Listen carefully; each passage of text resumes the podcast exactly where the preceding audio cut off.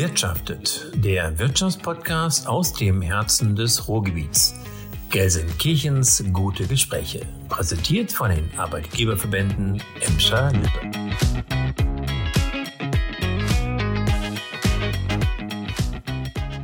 Herzlich willkommen zu Folge 4 in unserem Gewirtschaftet Podcast und damit auch ganz herzlich willkommen zurück aus der Sommerpause. Ja, verabschiedet haben wir uns vor einigen Wochen bzw. Anfang letzten Monats mit einem Sommerspecial. Ähm, falls Sie das nicht mitbekommen haben, aufgrund von Urlaub, kein Problem. Ich erzähle es Ihnen nochmal kurz zum Wiedereinstieg. Wir haben uns getroffen mit Weinvibes Gelsen im Café Utelier und haben darüber gesprochen, ähm, ja, wie das Gründen eigentlich hier in der Stadt Gelsenkirchen so abläuft, ähm, welche Zukunftsideen man vielleicht auch noch für das Kreativquartier hätte.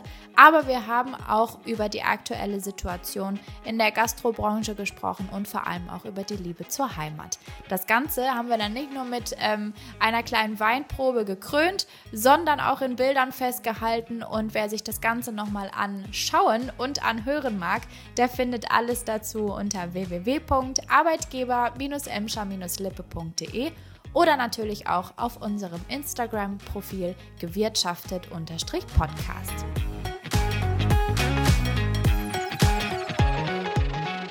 So, und jetzt geht es los mit Folge 4. Unser Thema heute ist das Ausbildungsgeschehen 2022 und da gehen wir der Sache mal ein bisschen näher auf den Grund, um zu verstehen, warum es aktuell solche Probleme gibt, Nachwuchskräfte zu finden.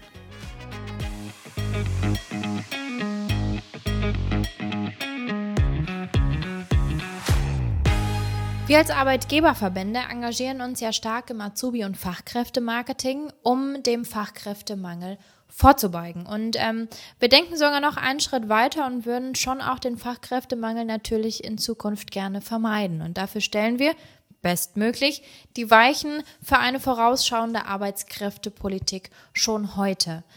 Ja, und dennoch werfen wir ich habe es gerade schon gesagt, besonders in diesem Jahr einen Blick auf die aktuellen Ausbildungszahlen und ähm, erschrecken uns um ehrlich zu sein. Und zusätzlich erleben wir es gerade hautnah auch mit, denn wir stecken nicht äh, nur im Ausbildungsmonat August und September und führen viele Gespräche mit Unternehmen, sondern wir führen gerade unsere bekannten Einführungstage für Auszubildende durch, um themenkompakt und vor allem auch branchenunabhängig den Ausbildungsstart zu begleiten und ähm, und ja, auch um anfängliche Tipps und Methoden für den Einstieg ähm, den Auszubildenden mit an die Hand zu geben. Ist übrigens neben anderen Seminarthemen für Azubis, ähm, die wir so das ganze Jahr über anbieten, ein wirklich sehr beliebtes Format für und mit unseren Mitgliedsunternehmen an allen Standorten und eigentlich mit jährlich steigender Nachfrage verbunden. Aber Sie hören schon mein eigentlich. Ja, und ähm, obwohl wir auch in diesem Jahr gute Anmeldezahlen schreiben, müssen auch wir, die ja eigentlich sehr außenstehend noch sind, mit Erschrecken ähm, feststellen, wie viele unbesetzte Ausbildungsplätze es aktuell tatsächlich noch gibt. Manche Mitgliedsunternehmen haben zum Beispiel die Vergabe der Ausbildungsplätze in diesem Jahr ähm, ganz aufgegeben. Und das möchte ich weder akzeptieren noch einfach so stehen lassen. Ich habe ähm, mit Jörn Klare darüber gesprochen, er kommt von Unternehmer NRW, wie es aussieht in Sachen Zahlen, Daten, Fakten im Ausbildungsgeschehen 2022 und wir schauen uns auch den diesjährigen Ausbildungsmarkt mal genauer an. Und in diesem Sinne herzlich willkommen, Jörn Klare. Schön, dass Sie heute mein Gast sind. Vielen Dank, Frau Fitzner. Vielen Dank für die herzliche Begrüßung. Ich freue mich sehr, heute mit Ihnen sprechen zu dürfen zu diesem spannenden Thema. Ja, blicken wir mal so ein bisschen ähm, quasi auf meine Teilnehmerlisten. Aktuell zähle ich 370 Anmeldungen zu unseren Einführungstagen für Auszubildende. Wenn ich mir die Vorjahre anschaue, Herr Klare, ging das schon mal auf die 800 Teilnehmenden hoch. Aufgeteilt dann auf äh, 12 bis 15 Einsatztage. Jetzt können Sie sich ausrechnen, gar nicht so wenig zu tun. Ähm, Aber das heißt auch gleichzeitig, auf meinem kleinen Ausbildungsmarkt ähm, sind die unbesetzten Lehrstellen schon auch deutlich zu spüren. Und ähm, ja, Sie, Herr Klare, sehen ja nochmal ganz andere Zahlen als ich. Können Sie uns da mal so einen Einblick geben, wie es wirklich aussieht? Ja, das kann ich gerne machen. Äh, ich habe mal ein paar Zahlen mitgebracht für Nordrhein-Westfalen insgesamt, aber auch ein paar für die äh, Region Emscher-Lippe. Da gibt es auch die eine oder andere Abweichung. Aber um ein Ergebnis vorwegzugreifen, Frau Fitzner, muss ich sagen, äh, ich kann Ihren Befund bestätigen. Wir haben eine sehr angespannte Situation mhm. auf dem mhm. Ausbildungsmarkt. Uns liegen die Daten für den Monat Juli vor. Ja. Und hier sehen wir, wir haben rund 98.000 Bewerberinnen und Bewerber Demgegenüber stehen 107.000 gemeldete Ausbildungsstellen. Ähm, und da sehen wir zum einen, dass dieses Verhältnis Bewerber zu Ausbildungsstellen ähm, dazu führt, dass rein rechnerisch nicht mehr jede Ausbildungsstelle überhaupt besetzt werden kann. Also mhm. es werden Berufsausbildungsstellen leer bleiben, unbesetzt bleiben. Und was wir auch sehen, ist im Vergleich zu den Vorjahren, dass sich dieser Trend weiter verschärft. wir sehen einen erneuten Bewerberrückgang im Vergleich zum Vorjahr. Zeitgleich steigt die Zahl der Berufsausbildungsstellen. Mhm. Ähm, wenn wir noch weiter zurückschauen, seit 2016, 2017 ist diese Entwicklung im Prinzip im Gange. Die wurde durch die Corona-Pandemie, insbesondere im Jahr 2020, nochmal verschärft. Aber wir sehen einfach nachlassendes Interesse an der Ausbildung bei den Bewerberinnen und Bewerbern. Zeitgleich muss man aber sagen, dass die Unternehmen sich trotz der ganzen Krisen, die wir erleben, Pandemie, mhm. Lieferketten, Preise, jetzt noch die enorme Unsicherheit mit Blick auf, mhm. auf den Winter und die Gasversorgung, ja. äh, dass da das Ausbildungsinteresse seit Jahren äh, stabil ist und die Unternehmen alles dafür tun, um auch unter anderem mit der Ausbildung den von Ihnen angesprochenen Fachkräfteengpass äh, mhm. anzugehen und zu bekämpfen. Genau. Und es gibt jetzt im Juli schon natürlich viele Bewerber, die vermittelt wurden. Deswegen noch eine mhm. andere Statistik. Äh, die Zahl der unversorgten Bewerberinnen und Bewerber liegt bei rund 25.000 in Nordrhein-Westfalen. Demgegenüber stehen 44.000 unbesetzte Stellen. Das heißt, hier ist die Relation fast eins zu zwei, mhm. äh, also nochmal deutlich, deutlich schärfer. Und ähm, ja, da sehen wir einfach schon, dass die Unternehmen nicht alle Plätze bedienen oder ja. besetzen können. Und das führt dann, ähm, und das ist das, äh, das ist sozusagen die schlimmste Konsequenz daraus, ähm, zu einem Rückzug aus dem Ausbildungsgeschehen. Und dieser Trend, äh, den beobachten, also dieser, dieser, ähm, ja, dieser Rückzug, und das, mhm. das müssen wir unbedingt verhindern, weil am Ende des Tages ist Ausbildung ja auch kein, äh, kein Selbstzweck, sondern es geht darum, dass Unternehmen äh, mittel- bis langfristig hier an den Standorten ähm, produzieren können, dass Investitionen mhm. getätigt werden, dass wir ähm, ja, Arbeitskräfte, Auszubildende hier haben ähm, in Nordrhein-Westfalen, der Region Emscher-Lippe und damit natürlich auch den Wohlstand ähm, sichern. Das sind so die Zahlen für Nordrhein-Westfalen. Mhm. Jetzt für die Region Emscher-Lippe. Ähm, mhm. Da sieht es bei den Bewerbern etwas äh, besser aus. Da haben wir rund 6.600 Bewerber mit Stand Juli, demgegenüber 5.100 Berufsausbildungsstellen, was sich jetzt in den letzten Monaten so aufkumuliert hat. Mhm. Allerdings Blickt man hier wiederum auf die Situation der Unversorgten zu den unbesetzten Stellen, sehen wir, dass 1800 Bewerber immer noch unversorgt sind. Die haben noch keine Perspektive zum September hin. Demgegenüber mhm. stehen mehr als 2100 offene Stellen. Das heißt, auch hier, hm. wenngleich die Situation nicht ganz so, hm, nicht ganz so dramatisch hm. ist, ähm, der Trend zeigt in die, in die gleiche, in die gleiche ja. Richtung. Ähm, und ja, das ist, das ist eine, ja, das ist quasi die, der Befund, den wir derzeit auf dem Ausbildungsmarkt sehen.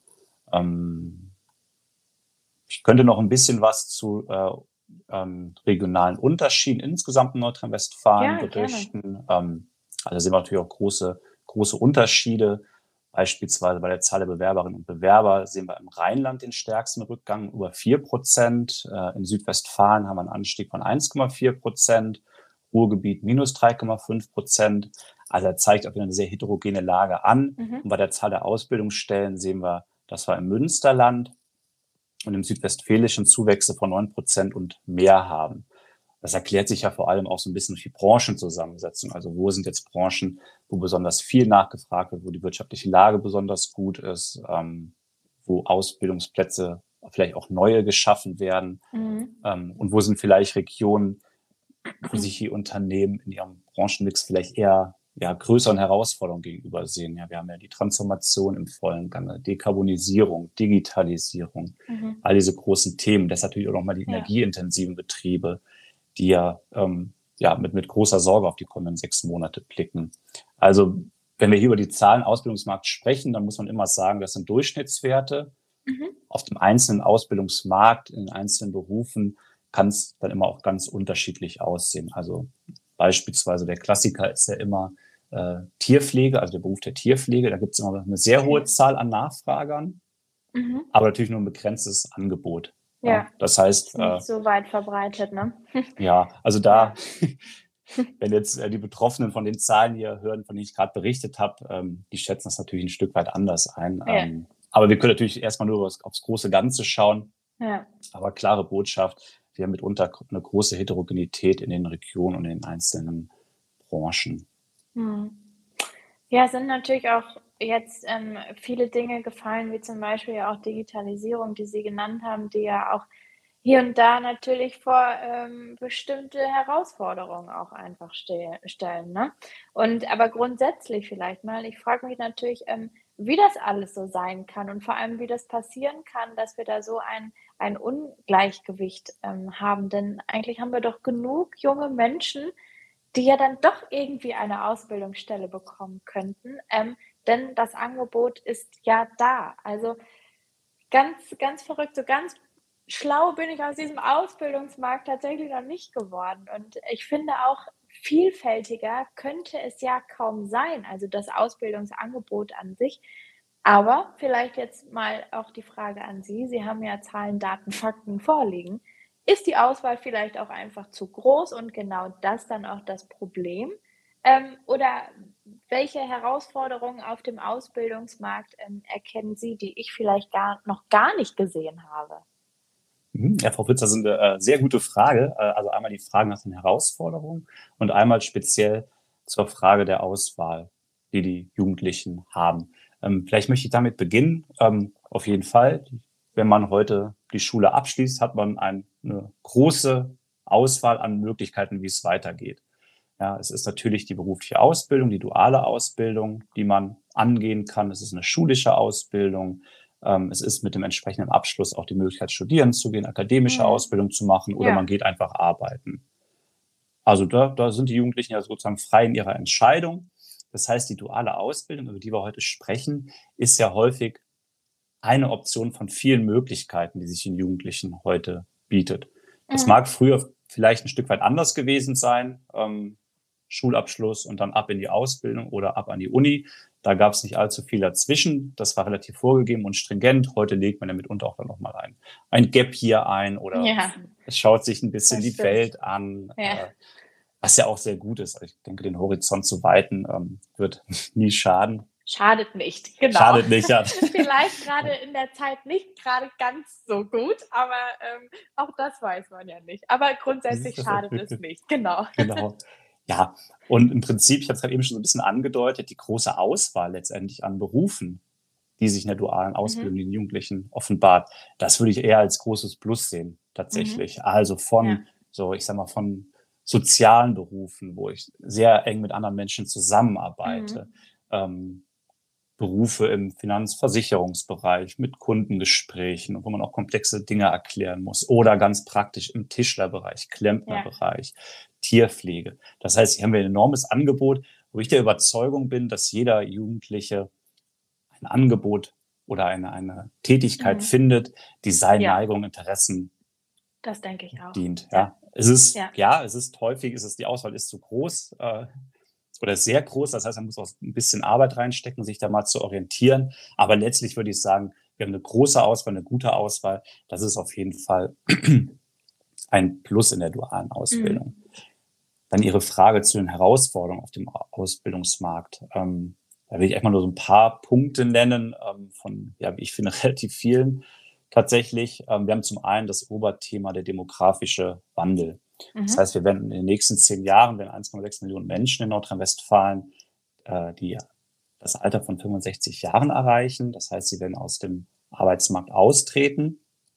Davon sind eine Million Fachkräfte. Das heißt, wir haben auf der einen Seite haben wir einen Riesenbedarf ja. in den kommenden Jahren. Ja, wir sehen es ja jetzt schon. Flughäfen, ja. Gastronomie. Ja, ähm, absolut. Ja. Es ist ja teilweise äh, extrem ärgerlich und Zustände, wie man sie, glaube ich, ähm, noch nie, noch nie erlebt hat. Ja. Äh, das zeichnet sich jetzt schon ab. Hilft vielleicht auch ein bisschen, um diesen Bewusstsein nochmal hervorzurufen, aber was man auch sagen muss, dass dieser demografische Wandel im Prinzip ja sehr gut vorhergesagt wurde. Ja. Man sieht ja geburtenstarke Jahrgänge, mhm. gehen in die Rente, entsprechend geringe oder schwächere äh, Jahrgänge rücken dem nach und müssen das im Prinzip auf, äh, auf, auffangen. Aber das mhm. führt natürlich dazu, wir haben demografischen Wandel, wir haben einen Riesenbedarf. Und das, was nachkommt, ist ja auch nicht mehr so stark wie früher. Ich habe gerade eben über die Ausbildungsmarktzahlen berichtet. Wenn wir da mal schauen, so die Schulabgängerinnen an den allgemeinbildenden mhm. Schulen. Ne? Da hatten wir 2017 197.000, 2022 voraussichtlich 180.000. Mhm. Das heißt, so dieser ich sage mal so, der Teich, in dem dann alle fischen, in dem die Universitäten ja. fischen für ihre, äh, mhm. für die Studierenden, in dem die Unternehmen fischen, für die Auszubildenden, in denen aber auch Berufsschulen, Berufskollegs fischen, äh, für ihre ähm, ähm, Ausbildungsgänge, aber natürlich auch aus dem Gesundheitswesen, Sozialwesen die Nachfrage besteht. Die stürzen sich ja im Prinzip alle auf den begrenzten oder auf, den, auf diesen Teich mhm. und versuchen die Jugendlichen für sich zu gewinnen. Ähm, und das ist natürlich mal auch ein Aspekt, den man wissen muss, der wird ja nicht größer, dieser Teich.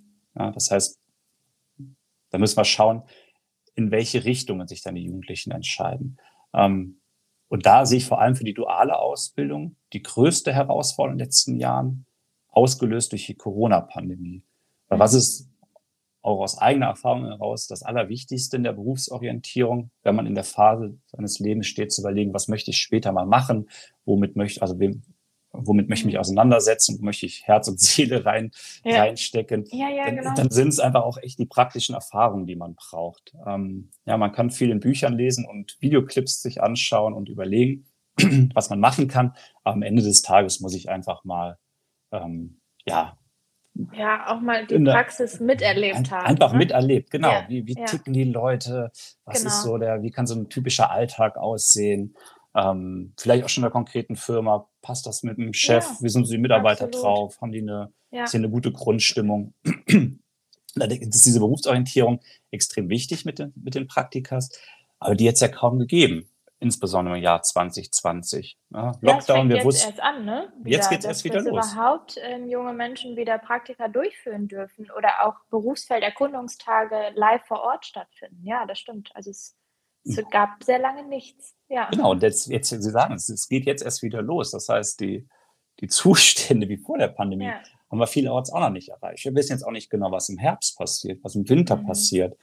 Ähm, ich glaube, Unternehmen haben hier schon sehr viel geleistet, sehr viel gemacht, weil sie natürlich auch erkannt haben, dass das ein entscheidender Punkt ist. Ähm, vielleicht kommen wir da später nochmal drauf zu sprechen. Ja. Aber das reicht alles nicht aus, um den Wegfall der Praktika, ja. die wir während Corona erlebt haben, zu ersetzen.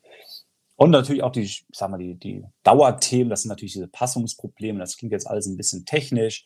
Ähm, ja, ich habe ja gerade eben von Durchschnittswerten berichtet. Da mhm. kann natürlich auch immer mal sein, dass es so einfach von der Entfernung her nicht passt. Ähm, dass der Jugendliche mhm. sagt, ja, da halbe Stunde von mir entfernt, weiß ich, da ist eine tolle Ausbildung, das ist eine tolle Ausbildungsstelle, die möchte ich eigentlich machen, aber ähm, ich komme nicht hin, kein, äh, kein äh, ÖPNV, ich mhm. habe keinen Führerschein. Also ja. ein ganz praktischer Grund, warum es da nicht zustande kommen kann. Das ist so eine Möglichkeit. Oder die, der Berufswunsch der Jugendlichen weicht ab von dem, was nachgefragt wird. Ich habe gerade Beispiel, mhm. das Beispiel Tierpfleger genannt. Es ja. geht natürlich auch in die andere Richtung, ähm, wo es Berufe gibt, wo es kaum Nachfrage gibt aus verschiedenen Gründen. Das heißt, da sind vor allem auch nochmal die Jugendlichen gefragt, über den Tellerrand hinauszuschauen, zu schauen, ähm, wie, also welche verschiedenen Berufe oder artverwandten Berufe mir auch mhm. gefallen könnten, sollte ja. es jetzt mit dem ja. Erstwunsch nicht klappen. Ne? Aber es führt natürlich auch erstmal dazu, dass wir eine gewisse, ja, äh, da keine Dynamik dann auf dem Ausbildungsmarkt reinkommt, einfach bei den An oder bei den Anf oder bei den Wünschen, ja, den gegenseitigen Wünschen nicht so gut passt.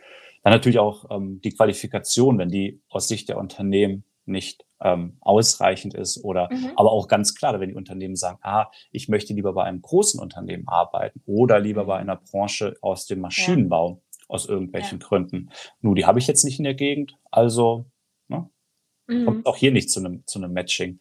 Ähm, also das sind sozusagen die Dauerthemen, die wir jetzt neben dem Sonderthemen demografischer Wandel und Berufsorientierung während Corona ähm, auch noch zu bewältigen haben. Aber, Vielleicht, wenn ich da ganz kurz ja. mal eingehen darf, Herr Klare. Tatsächlich haben Sie genau das beschrieben, was auch die Gespräche mit den Auszubildenden, die ich so in den letzten Tagen geführt habe, ähm, ja, bestätigen. Also sehr viele haben auch einfach Ausbildungsplätze tatsächlich nicht angenommen, aus zum Beispiel regionalen Gründen. Ne? Also dass es, dass es einfach wirklich nicht zu erreichen war. Ähm, obwohl das Unternehmen gereizt hat, aber dann hat wirklich der Führerschein gefehlt oder die Unsicherheit, dass man ähm, mit der Bahn nicht immer pünktlich ankommt und und und. Also wirklich einmal durchweg alle, alle Passungsprobleme, die Sie angesprochen haben, die wurden von den jungen Menschen in den letzten Wochen tatsächlich bestätigt. Das war mir vorher auch gar nicht so bewusst, dass es ähm, ja viel mehr ist als eigentlich nur ähm, die viel zu große Auswahl vielleicht auf dem Ausbildungsmarkt, die gar nicht so ähm, für Klarheit sorgt. Ne? Ja. Mhm.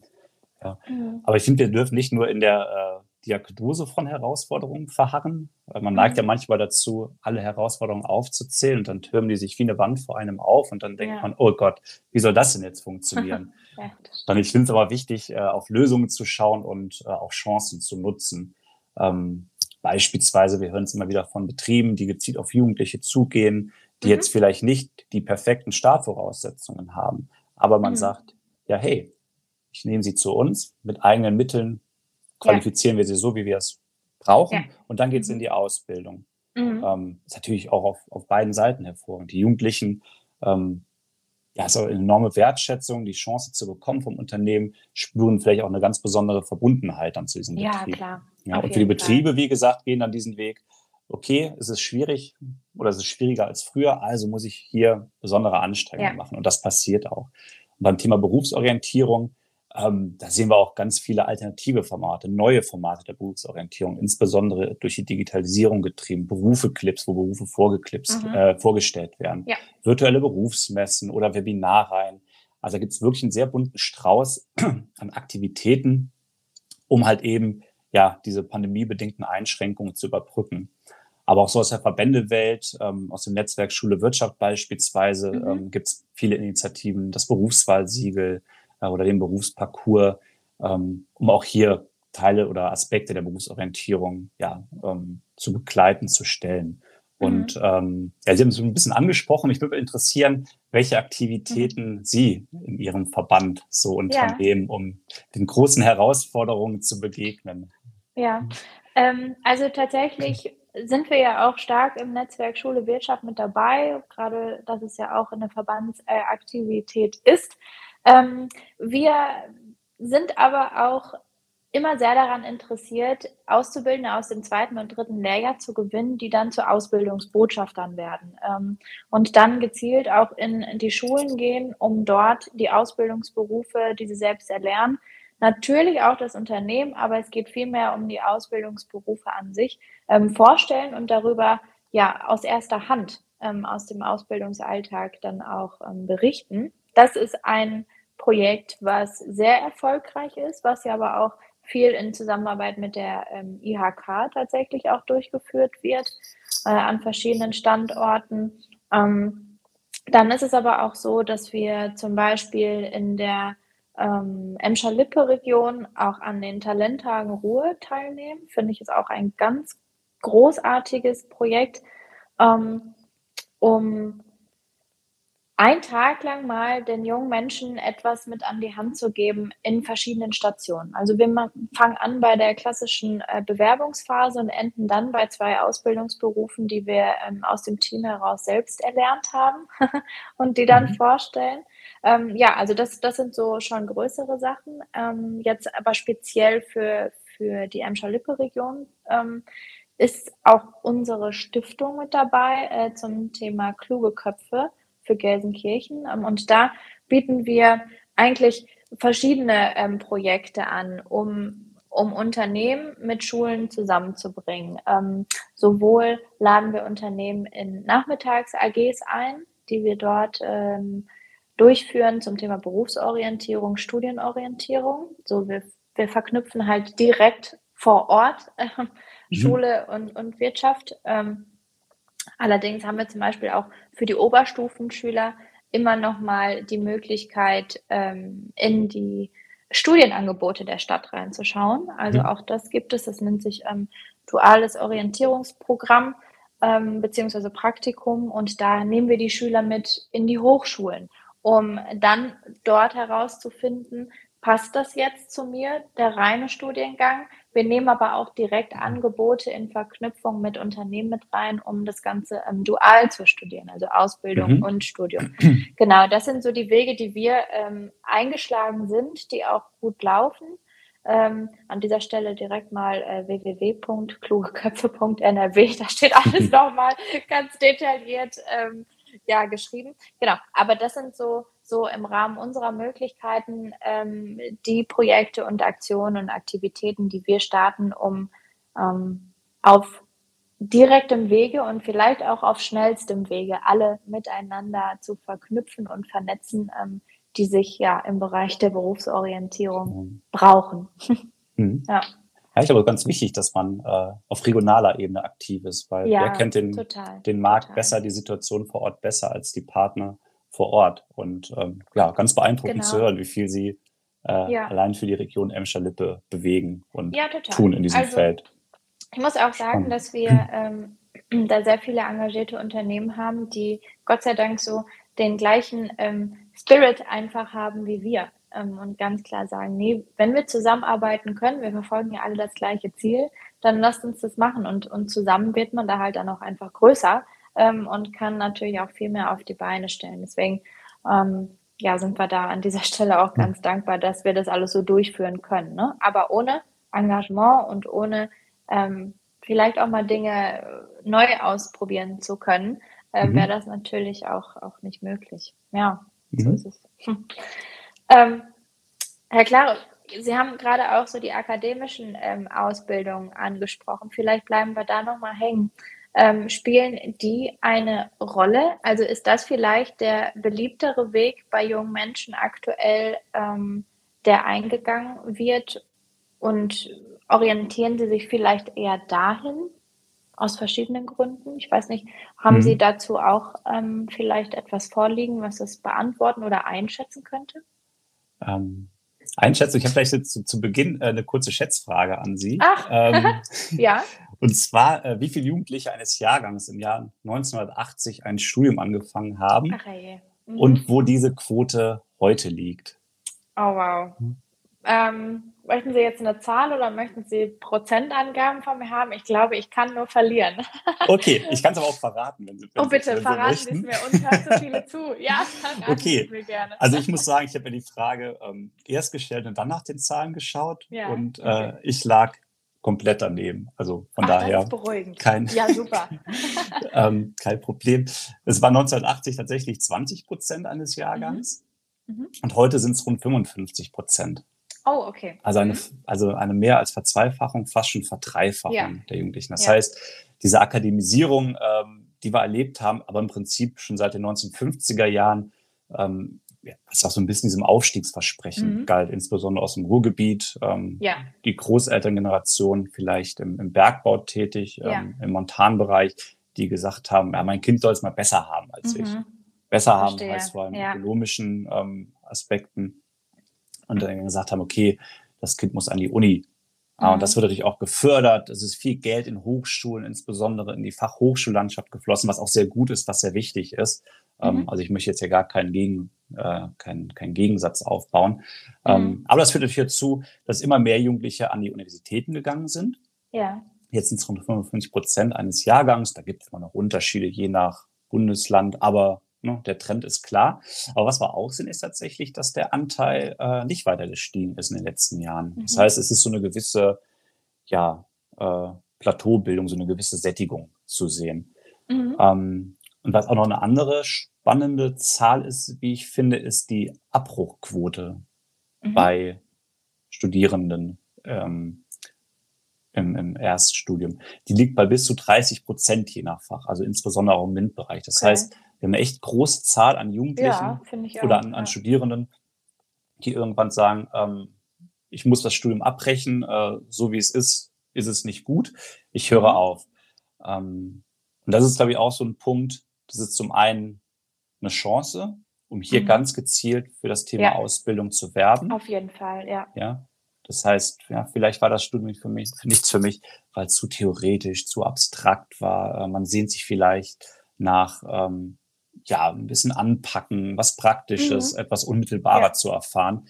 Ähm, das ist eine Möglichkeit, aber sie zeigt, es ist ja auch letztlich eine Konsequenz darauf, äh, daraus, dass die Berufsorientierung an vielen Stellen nicht so gut funktioniert hat, weil man sich ja offensichtlich, ich finde, wenn man sich dazu entscheidet, abzubrechen, das ist niemals ein Fehler. Äh, da muss man auch ganz selbstbewusst sagen, ja, das ist jetzt wie es ist. Es ist auch mhm. eher ein Zeichen von Stärke zu sagen, nee, ähm, mir passt es nicht, ich wechsle nochmal. Mhm. Ähm, ja, aber irgendwie ja. wäre es auch viel besser, wenn die Berufsorientierung so gut funktionieren würde, dass man sich von Anfang an für das Passende entscheidet, wo man von Anfang ja. an sagt, von Anfang bis Ende, hey, das ist das Richtige, das ist super, das passt mhm. zu mir. Ähm, also das sind so die zwei Seiten ähm, in, diesem, in diesem Bereich. Mhm. Ähm, das ist ganz passend, was Sie jetzt angesprochen haben. Ähm, das ist eigentlich eine gute Überleitung zu meinem, zu meinem nächsten Gedanken, denn ähm, bei Ihnen ist auch gerade schon äh, das Stichwort Eltern gefallen ähm, und das ist ja über Wirtschaft haben wir auch schon ein bisschen gesprochen und in dem Zusammenhang vielleicht mal mit Ihnen so zusammen darüber nachgedacht. Ähm, zum einen laut Statistiken, die ich auch immer wieder lese, ähm, aber auch aus den Gesprächen generell, jetzt auch mit Auszubildenden, ähm, wieder tatsächlich ganz frisch. Ich habe extra nachgefragt. Mhm.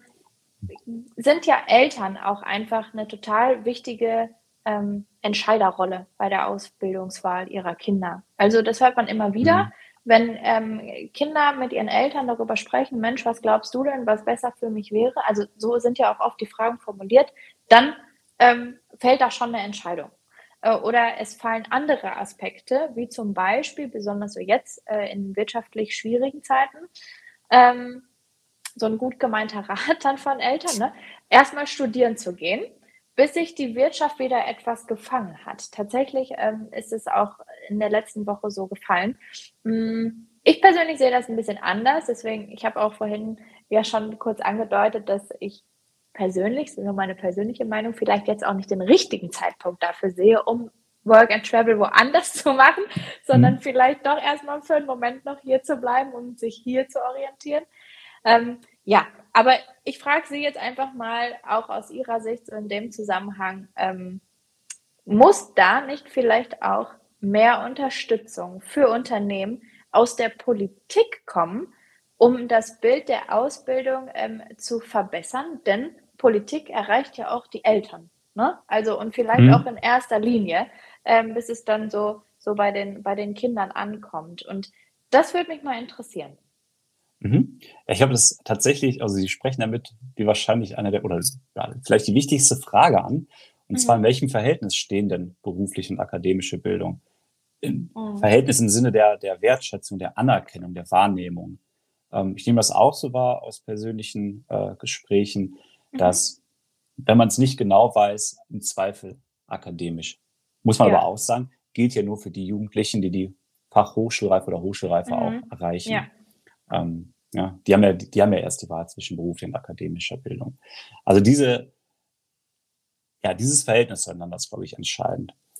Ähm, was man natürlich auch immer wieder sagen muss, dass eine Ausbildung, Berufsausbildung an sich ist ja ein geschlossenes System, das funktioniert ja an sich. Ich kann eine Ausbildung machen und dann bleibe ich in dem Beruf. Mhm. Ja, das ist ja durchaus möglich. Aber ich habe natürlich auch noch ganz andere Möglichkeiten, wie man Meister, Techniker, technischen Betriebswirt. Ja, auch einen Bildungsaufstieg hinzulegen. Ja, dieser Bildungsaufstieg, den wir sonst nur über die Universität mhm. äh, und uns äh, ähm, äh, äh, denken, der ist mhm. natürlich auch im Berufsausbildungssystem äh, möglich. Ja. Ähm, aber muss man natürlich auch sagen, selbst wenn man perspektivisch auf jeden Fall mal studieren möchte, weil man ähm, ja die entsprechenden Interessen hat, eine Ausbildung kann auch immer ein erster Schritt in der Bildungsbiografie sein. Ja, also absolut. eine Ausbildung ist niemals etwas, ähm, wo man später sagen wird, ah, das war ein großer Fehler. Man wird immer sehr viel, sehr viel lernen, man erhält neue Einblicke und die Chancen, die sich mit einer Ausbildung ergeben, mit Blick auf den Karriereweg als Meistertechniker, Betriebswirt, sind ja. auch sehr, sehr gute, äh, wie ich finde. Ähm, Sie hatten ja gefragt, ja, was kann die, was kann die Politik tun? Ja. Ja? Und ähm, ja, wir brauchen auf jeden Fall eine gewisse Gleichwertigkeit in der Wahrnehmung von beruflichen akademischer Bildung. Und das schreibt die Politik auch in den Koalitionsvertrag. Also diese neue CDU-grüne. Landesregierung, schwarz-grüne Landesregierung hat das im Koalitionsvertrag stehen. Man versucht letztlich Gleichwertigkeit in allen Facetten durchzudeklinieren. Ähm, ja, das geht los. Wir hatten gerade über räumliche äh, ja, Herausforderungen gesprochen. Mhm. Das ist das Azubi-Ticket. Ja, es ist ein, das gibt es auch schon, aber das muss natürlich genauso wie ein Semesterticket funktionieren. Und das Angebot muss genauso breit da sein. Und warum mhm. soll es nur Studentenwohnheime gehen? Wir brauchen natürlich auch Azubi-Wohnheime. Das stimmt. Ja, ja. Das geht über alle Ebenen. Es geht aber auch, muss man auch sagen, um Architektur, um Raumausstattung. Mhm. Ähm, ich hatte die Fachhochschulen angesprochen. Wer schon mal eine Fachhochschule ähm, ja, von innen gesehen hat, das ist teilweise allererste Sahne. Im ja. Vergleich dazu, manche Schulen, Berufskollegs, ähm, da ist noch ein gewisses Potenzial vorhanden. Nicht alle, also jetzt bitte nicht, nicht, nicht falsch verstehen, auch hier ist schon viel, viel äh, in Bewegung geraten. Aber auch hier, ja, dadurch, dass ich, dass, dass es gut ausgestattet ist, dass es gute, eine gute Technik ist, äh, gute Gebäude, ist ja auch eine Art von Wertschätzung. Was wird, das gehört dann auch einfach mit dazu, ähm, die beiden Möglichkeiten gleichwertig darzustellen. Ähm, was man aber auch sagen muss, wir dürfen es nicht gegeneinander ausspielen. Mhm. Das heißt, ähm, ja, das eine ist richtig. besser, das andere ist ja. schlechter, weil wir sind auch eine Wissensgesellschaft. Ähm, Deutschland hat mit den klugen Köpfen, insbesondere im Ingenieursbereich, ähm, ja, viele Ideen geschaffen und schafft viele Ideen, dass wir auch in Zukunft wettbewerbsfähig sind im Vergleich mhm. zu anderen Ländern. Das heißt, wir brauchen Akademiker, insbesondere im MINT-Bereich. Aber hier kann beispielsweise die Politik auch wieder viel tun, indem sie dann für Mädchen und Frauen den Bereich MINT attraktiver mhm. gestaltet und auch hier ähm, unterstützt und für eine wertfreie Berufsorientierung äh, sorgt. Also ich denke vor allem hier der Aspekt, eine Berufsorientierung zu schaffen, die beide Möglichkeiten möglichst wertfrei aufzeigt, insbesondere im Gymnasium. Also natürlich wieder mhm. ganz praktische Probleme, wenn ihr das vorstellt. Ein Lehrer am Gymnasium, eine Lehrerin, die haben ja seltene Ausbildung vorab gemacht. Die kennen dann ja auch nur den akademischen Weg. Mhm. Ich möchte aber jetzt kein, das soll jetzt kein Vorwurf sein, aber da muss nee, natürlich, nee, da, muss natürlich ganz besonders ja, ja. aufpassen, oder das heißt aufpassen, schauen, dass man die Elemente der Berufsorientierung gleichwertig darstellt. Mhm. Ähm, und wenn das gegeben ist, meiner Meinung nach, wie die Jugendlichen dann am Ende entscheiden, das ist natürlich dann deren Sache. Ähm, aber das ist, glaube ich, ähm, das, das Entscheidende, dass wir erstmal die, das Wissen so vermitteln, dass weder das eine noch das andere bevorzugt wird. Und dann ist es letztlich die Entscheidung der Jugendlichen. Ich glaube, das ist ein großer oder ein wichtiger Pack an. Mhm. Ja, ja, definitiv. Da gehe ich total mit Ihnen, ja. Ähm, haben Sie vielleicht in den, in den letzten Wochen oder Monaten auch mal mit Unternehmen ähm, über genau das Politikthema im, in dem Bereich ähm, gesprochen? Haben Sie da irgendwie ich sage jetzt mal, Stimmen, Aussagen, Anmerkungen oder sonstiges ähm, schon zu erhalten? Mhm. Ähm, wir befinden uns natürlich im intensiven Austausch mit den Betrieben, mit den Unternehmen. Mhm. Und ich glaube zuvor, das ist immer klar, die Politik setzt Rahmenbedingungen und hat ja auch eine große Verantwortung. Ähm, und dem wird jetzt die schwarz-grüne Landesregierung zumindest in ihren Ankündigungen auch gerecht. Ähm, man schreibt auch rein, man möchte zum Berufsbildungsland Nummer eins werden. Also Nordrhein-Westfalen okay. soll zum Berufsbildungsland Nummer eins mhm. Äh, werden. Ähm, und da ist vor allem die wichtigste Voraussetzung, dass wir gute Rahmenbedingungen für eine gute wirtschaftliche Entwicklung schaffen. Ja. Ich hatte es vorhin mit dem Selbstzweck kurz angedeutet. Ähm, der Standort Nordrhein-Westfalen muss heute, der muss morgen, übermorgen attraktiv sein. Das ist die Grundvoraussetzung, um Ausbildung und Arbeitsplätze dann im Land zu halten. Ähm, Aufgaben an die Politik sind vielfältig formuliert. Ich hatte es mhm. gesagt, die Anzahl der Jugendlichen, äh, der Jugendlichen ist begrenzt. Wir erleben den demografischen Wandel, ähm, der jetzt auf den ohnehin schon großen Fachkräftemangel stößt. Ähm, das heißt, wir müssen versuchen, Mittel und Wege zu finden, die Potenziale, die wir noch im Inland haben, mhm. zu heben. Ja. Aber natürlich auch Jugendliche aus dem Ausland im dualen System aufnehmen. Das ist so ein Thema. Mhm. Ähm, alles unter dem großen Oberbegriff Fachkräftesicherung. Ähm, gibt es natürlich noch weitere Handlungsfelder für die Politik. Ähm, es geht darum, Programme und Angebote für junge Menschen mit Unterstützungsbedarf zu schaffen. Ich hatte es vorhin angedeutet mhm. mit Unternehmen, die sich um die Jugendlichen auch kümmern, die vielleicht jetzt nicht die allerbesten Voraussetzungen mitbringen. Mhm. Hier dürfen vor allem die, äh, ja, der Mehraufwand darf dann nicht an den Unternehmen hängen bleiben, weil es ja letztlich die staatliche Aufgabe ist, ähm, eine gute Qualifizierung der Jugendlichen sicherzustellen, zu gewährleisten. Also hier braucht es gute Angebote, gibt es auch schon, aber die müssen auch noch einfacher und besser kommuniziert mhm. an die. Unternehmen herangebracht werden. Okay. Ähm, dann gibt es ja heute viel über Statistik gesprochen. Ja. Ähm, ich habe nur über Statistiken gesprochen, die wir haben. Ganz viele Statistiken haben wir nicht, die wir aber vielleicht bräuchten, um die Begleitung äh, am Übergang Schule-Beruf besser mhm. äh, zu erfassen. Ja? Es gab vor einigen Monaten einen großen Artikel in der FAZ, wonach über 200.000 Jugendliche in Europa verschwunden sind, die in keiner Statistik mehr sind, wo man gar nicht weiß, wo sind die denn jetzt abgeblieben. Mhm. Ähm, das heißt, hier war ein großes Fragezeichen, das wir irgendwie versuchen müssen, aus dem Weg zu räumen. Also statistische Erfassung, Übergang Schule, Beruf ist ein, ein wichtiger Punkt, wo die Politik ran muss. Mhm. Dann vor allem auch Ansprache, Beratung von Studienzweiflern, ähm, von Studienabbrechern für die Berufsausbildung. Mhm. Da müssen die ja. Bedingungen gesetzt werden. Auch dazu sind wir in Gesprächen mit der Politik.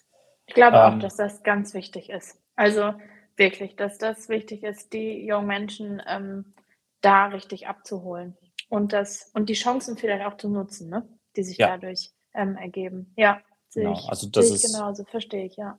Das ist genau, das ist auch eine, große Einigkeit über alle äh, ähm, Partner am Arbeitsmarkt, Ausbildungsmarkt mhm. hinweg, dass wir da tätig werden müssen. Ähm, aber natürlich auch die klare Aufgabe, wie gesagt, Schulen müssen die grundlegenden Fähigkeiten vermitteln. Mhm. Ähm, die Grundkompetenzen müssen vermittelt werden.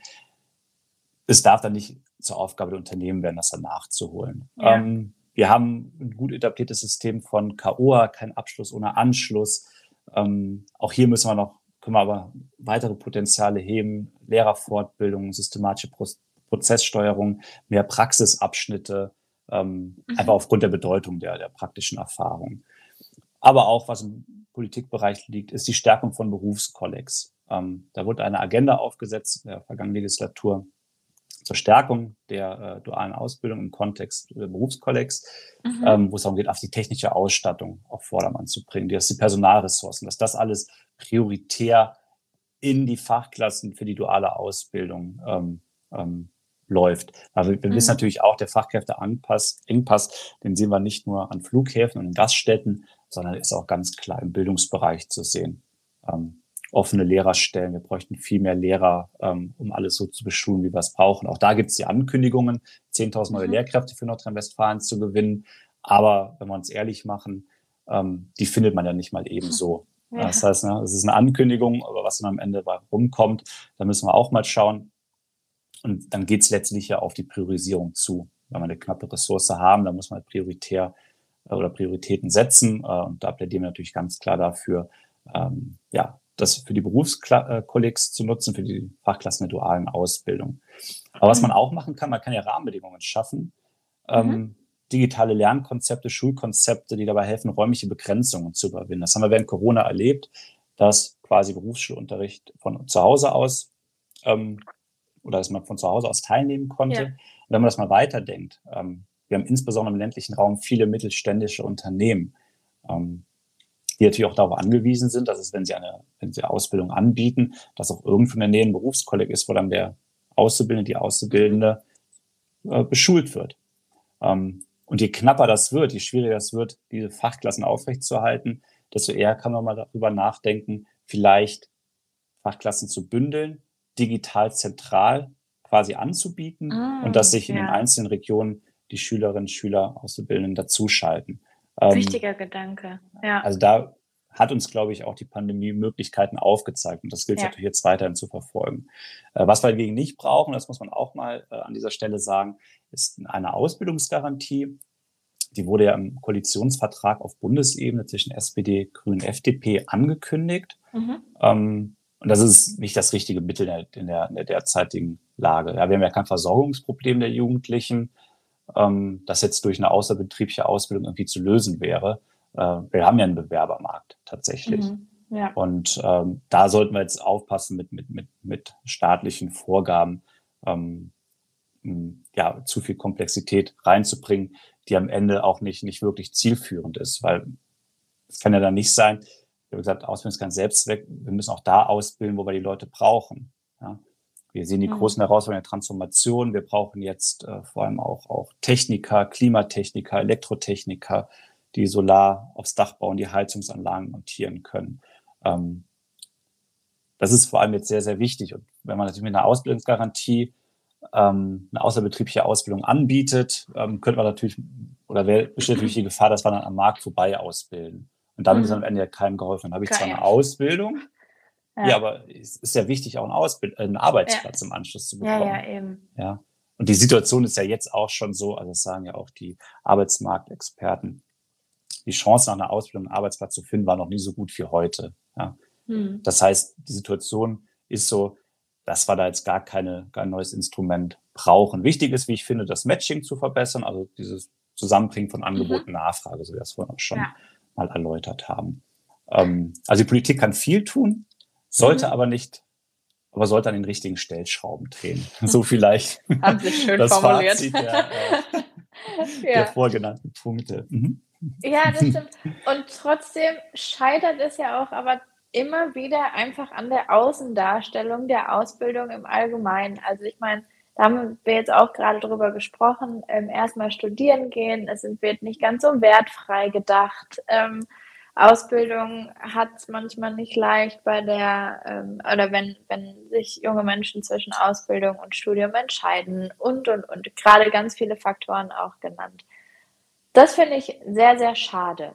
Aber Sie haben von und mit Unternehmer NRW, aber Sie natürlich auch, ähm, ja, in diesem Jahr eine, eine beziehungsweise zum zweiten Mal eine Social Media Kampagne gestartet. Und jetzt gehen wir mal so ein bisschen rüber von äh, Zahlen, Daten, Fakten in den Bereich, um ja die Außendarstellung zu ähm, verstärken, beziehungsweise was wir selbst jetzt erstmal Gutes tun können, um da noch mal ein bisschen ja aktiver zu werden. Wir machen ja schon ziemlich viel, das kann man ja ruhig mal äh, so ehrlich sagen, aber die Social Media Kampagne ist, glaube ich, ein ganz wichtiges Instrument, um ähm, da medial auch einfach nochmal zu unterstützen. Und unter dem Hashtag NRWirtschaft ähm, bildet aus, läuft jetzt seit dem 15. August ähm, mhm. auf allen gängigen Social Media Kanälen ähm, ja ein, eine eine Präsentation zu Ausbildungsberufen, sage ich jetzt mal ganz grob. Ich mhm. frage Sie gleich nochmal genau, was dahinter steckt.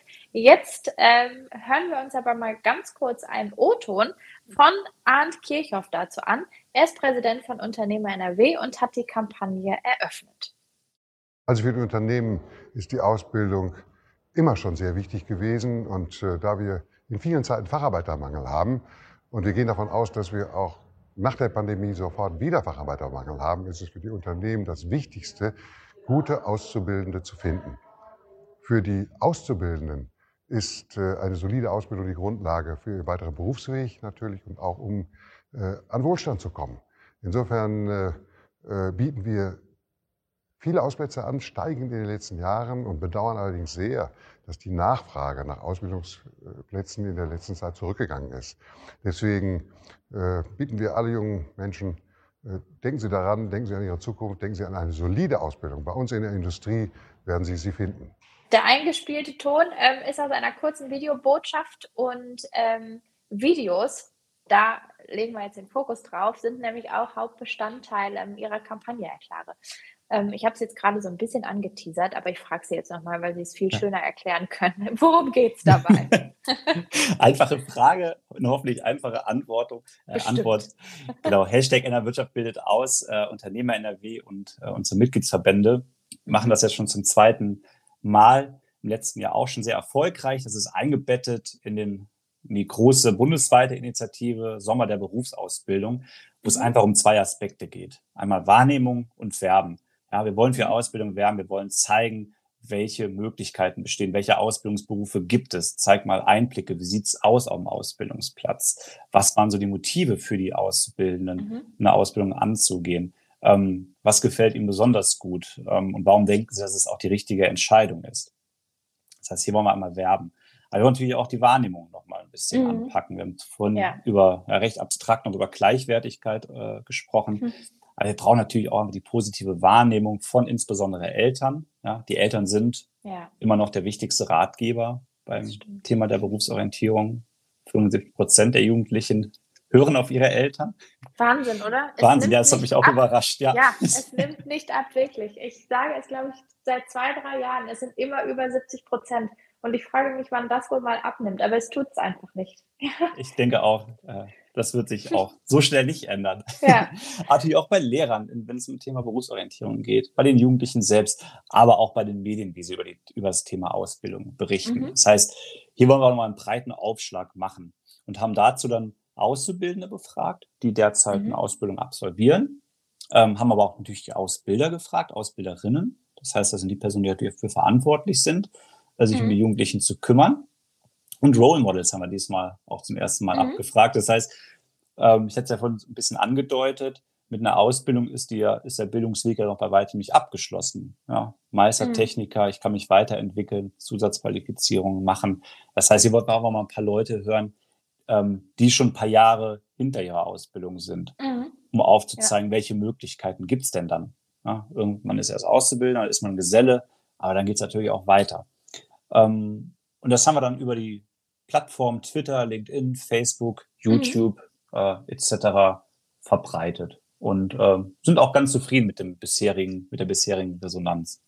Ja, finde ich auch. Also ich finde, das könnte auch sein. Ich bin ähm, durch alle Kanäle mal durchgehuscht, aber bei, oder beziehungsweise auf YouTube äh, tatsächlich auch hängen geblieben, weil natürlich da die Videos ganz hervorragend aufgelistet sind und man da wirklich einfach mal äh, sich eins nach dem anderen so durchklicken und anschauen kann. Ähm, viele mhm. NRW-Unternehmen dabei, die mitgemacht haben. Ich persönlich finde es ähm, immer super schön, wenn Auszubildende selbst sprechen über den Berufsalltag. Ähm, Meiner Meinung nach geht es authentischer wirklich nicht mehr, ähm, ja. um für Ausbildung zu werben. Also wenn, wenn nicht so, wie dann quasi. Ich meine, da sprechen ja wirklich ähm, diejenigen direkt aus, aus erster Hand und vermitteln die Eindrücke, die dann auch aus, aus dem Ausbildungsalltag ähm, natürlich direkt kommen. Ähm, aber Sie haben jetzt auch Role Models angesprochen, was ich auch mal super wichtig finde. Und ähm, ich glaube auch Ausbildungsleiter, Leiterin, Verantwortliche, ähm, die mitgemacht haben. War das denn jetzt, ich sage jetzt mal, eine Grundvoraussetzung oder konnte jeder frei gestalten, wie er wollte, um mitzumachen? Ja, äh, das habe ich eben ganz vergessen zu erwähnen, mich einen herzlichen Dank an all unsere Verbände zu äußern, die die Aktion mitgetragen haben äh, über ganz Nordrhein-Westfalen. Aber vor allem auch ein herzliches Dankeschön an die Teilnehmerinnen und Teilnehmer, ähm, die Grundvoraussetzung war im Prinzip, ähm, selber auszubilden oder selbst Auszubildender oder Auszubildender mhm. zu sein, Ausbild oder den, für, die, für, die, für, die, für das Thema Ausbildung und Betrieb verantwortlich zu sein oder mal eine Ausbildung gemacht zu haben mit entsprechenden Erfahrungen. Mhm. Okay. Und ähm, ich glaube auch mit unserer Idee, dass wir mit kurzen Clips und einer relativ lockeren Vorgabe, also was Sie jetzt da drin erzählen, klar, wir haben natürlich so einen kleinen Leitfaden oder als mhm. Ideengeber mitgegeben, aber letztlich waren die Vorgaben ja frei. Ja, und das, ne, das mhm. ist, glaube ich, auch eine, eine gute, ein guter Ansatz, um bei den Jugendlichen zu punkten, die relativ komplikationslos mit ihrem Smartphone äh, und 30, 40 Sekunden einen Clip erzeugen können, den an uns übermitteln und mhm. wir ihn dann für die entsprechenden Kanäle nutzen können. Ähm, und ja, also wir waren total überwältigt mal wieder vom, vom, vom Rücklauf und vom großen mhm. Engagement der Auszubildenden vor allem. Ja, ähm, Tim ist gerade schon gesagt, die Kampagne läuft in diesem Jahr zum zweiten Mal, also letztes Jahr begonnen, jetzt wieder. Ähm, Resonanz ist auch gut, weil halt auch sehr viele Unternehmen mitgemacht haben. Ähm, was passiert denn jetzt so nach Kampagnenende mit den Beiträgen? Also wir wollen ja die, die Außendarstellung der Ausbildung stärken und ich hoffe, dass man es weiterhin irgendwo sieht oder vielleicht auch weiterführt. Ich weiß es nicht. Wie ist Ihr Plan? Ja, unbedingt. Ähm, also da habe ich gute Nachrichten dabei. Ähm, also zum einen die Beteiligung war super über mhm. alle Regionen. Wir haben viele verschiedene Branchen von Industrie, Handel, Banken, mhm. War alles mit dabei, auch über verschiedene Unternehmensgrößen, Großunternehmen, aber vor allem auch kleine und mittelständische Unternehmen, wie wir es in Nordrhein-Westfalen äh, sehr häufig antreffen. Und auch die verschiedenen Berufe hatten wir mit dabei. Das heißt, wir haben auch, wir haben jetzt, wenn es zum Thema Wahrnehmung geht, geht äh, ein sehr breites Bild äh, zeigen mhm. können.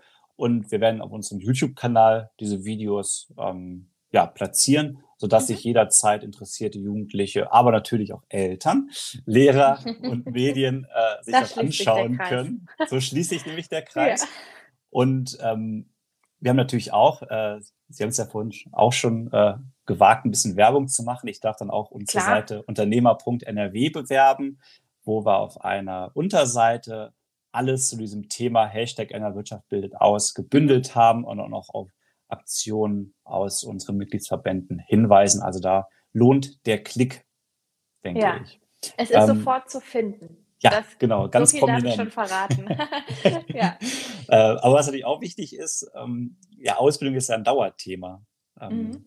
War es ja. eigentlich schon immer, wird es jetzt noch stärker mit Blick auf den Fach Fachkräfteengpass. Äh, und wir bleiben da am Ball, werden unter dem Hashtag Ausbildungsmittwoch auch immer wieder Beiträge mhm. zum Thema Ausbildung bringen. Ähm, beispielsweise ja. beim Wirtschaftsblog, dann wird mal die Schulministerin hat jetzt letztens dazu geschrieben, wir werden Ausbilder aus Unternehmen zu Wort kommen lassen, ähm, um über das ganze Jahr hinweg das Thema Ausbildung zu bearbeiten, mhm. darauf hinzuweisen, um einfach eine gute Wahrnehmung zu schaffen ja. und ein bisschen dafür zu werben. Plus dann nochmal jährlich diese intensiven ein, zwei Wochen äh, unter dem Motto Innerwirtschaft bildet aus. Ähm, äh, ja, das war das ja dass wir das quasi dauerhaft ähm, und umfänglich ähm, ja, präsentieren können. Mhm. Da können wir uns gerne nach dem Podcast nochmal drüber unterhalten. Das finde ich ganz spannend. Ähm, und äh, mhm. äh, ja, vielleicht können wir Sie da auch unterstützen. Ich glaube, wir haben schon Unternehmen, die gerne mitmachen würden. Ja, gerne. Doch, ja, auf jeden Fall. Vielleicht fallen mir schon ein, zwei ein, die nach der Podcast-Folge vielleicht mal von mir angerufen werden. Wir freuen ja, uns über jedes Video. Mhm. Ja, ach, prima. Ich meine, so muss es ja auch sein. Sie haben gerade selbst gesagt, Ausbildung ist ein ganzjähriges Thema, ist ein stetiger Prozess. Und ähm, wir können ja jetzt nicht quasi hier so lange über Probleme und Herausforderungen sprechen und dann nichts dafür weiter tun und es wieder nur ja vielleicht in der Hochphase der Bewerbungszeiten oder Berufsorientierungszeiten oder sonstiges ähm, stattfinden lassen und thematisieren. Deswegen finde ich das ganz toll, dass es auch ähm, über die Kampagne hinaus halt immer noch die Plattform gibt, um einfach seitens Eltern, Lehrkräfte, aber auch natürlich diejenigen, die es ähm, richtig betrifft, da einfach auch am Ball zu bleiben. Aber jetzt mal mit Blick auf unsere heutige Podcast-Folge entlasse ich Sie jetzt quasi ähm, meiner Fragerunde hier und stelle Ihnen nur noch eine einzige. Ähm, und da blicken wir vielleicht mal so ein bisschen in die Zukunft. Ähm, mit Blick aber erst einmal quasi jetzt auf den Ausbildungsmarkt und auch so das aktuelle Wirtschaftsgeschehen, worüber wir jetzt auch die ganze Zeit gerade schon gesprochen haben, aber auch mit Blick auf die Generation Z. Was können wir noch tun, um ähm, gegen freie Ausbildungsplätze anzukämpfen? Ich weiß, wir machen viel und die Unternehmen machen vor allem auch sehr viel. Aber gibt es irgendetwas, was wir übersehen haben? Ja, vielleicht möchte ich mal ein bisschen auf die besonderen Zeiten hinweisen, in wir uns derzeit befinden. Ähm, mhm. Wir brauchen für den grünen Wandel, ähm, der zwangsläufig ist, brauchen wir Fachkräfte. Mhm. Ja, wir, haben, wir haben große Veränderungen, die wir jetzt schon spüren.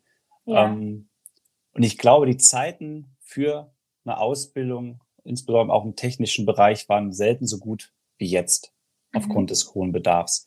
Mhm. Ähm, Daher die wichtige Botschaft an die Jugendlichen da draußen, die noch einen Ausbildungsplatz suchen oder sich dafür interessieren.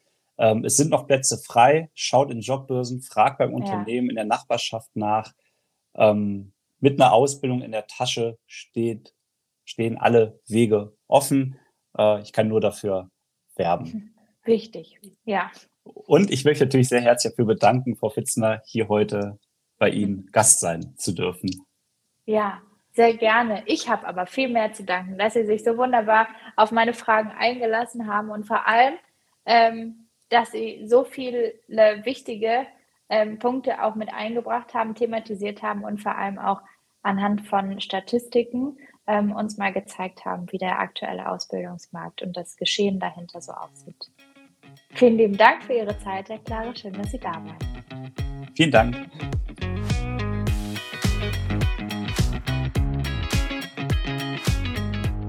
Ja, das Gespräch mit Jörn Klare, ähm, Sie haben es vielleicht mitbekommen mit Blick auf die Uhr, ging ein bisschen länger als ursprünglich ähm, unsere anderen Gespräche. Aber das war auch ganz bewusst so, denn wir wollten uns in Ruhe darüber einfach mal unterhalten, wie gerade der Ausbildungsmarkt aussieht. Ähm, haben natürlich hier und da auch ein bisschen miteinander geplaudert, aber nichtsdestotrotz ähm, haben wir versucht, die Kernthemen des Ausbildungsmarktes, ähm, die ja auch dazugehören, sowie Bildung, Politik und Wirtschaft, nochmal zu beleuchten.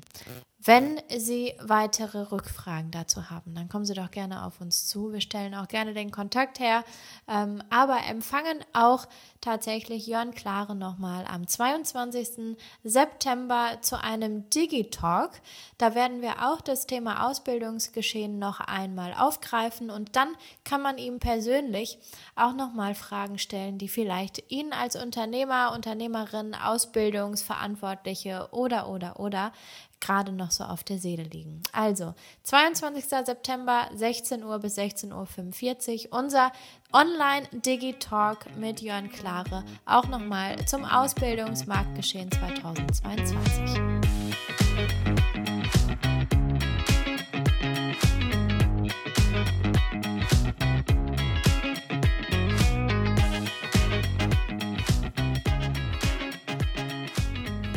damit kommen wir zum Ende von Folge 4. Vielen lieben Dank, dass Sie heute mit dabei waren. Ich hoffe, Sie konnten was für sich selbst auch wieder aus der Folge mitnehmen. Wenn Sie selbst Ideen haben oder Anregungen oder auch immer gerne Feedback, dann ähm, ja, schreiben Sie mir doch gerne eine Mail. Oder wir äh, kommunizieren über Instagram, ganz wie Sie mögen. Auf allen Kanälen können Sie mich erreichen. Ich lese nicht nur, sondern ich antworte auch. Versprochen. Und bis zur Folge 5 dauert es gar nicht mehr so lang und dann geht es vom Gelsenkirchener Süden hoch in den Gelsenkirchener Norden. Mal gucken, was uns da so erwartet. Bis zum nächsten Mal. Machen Sie es gut.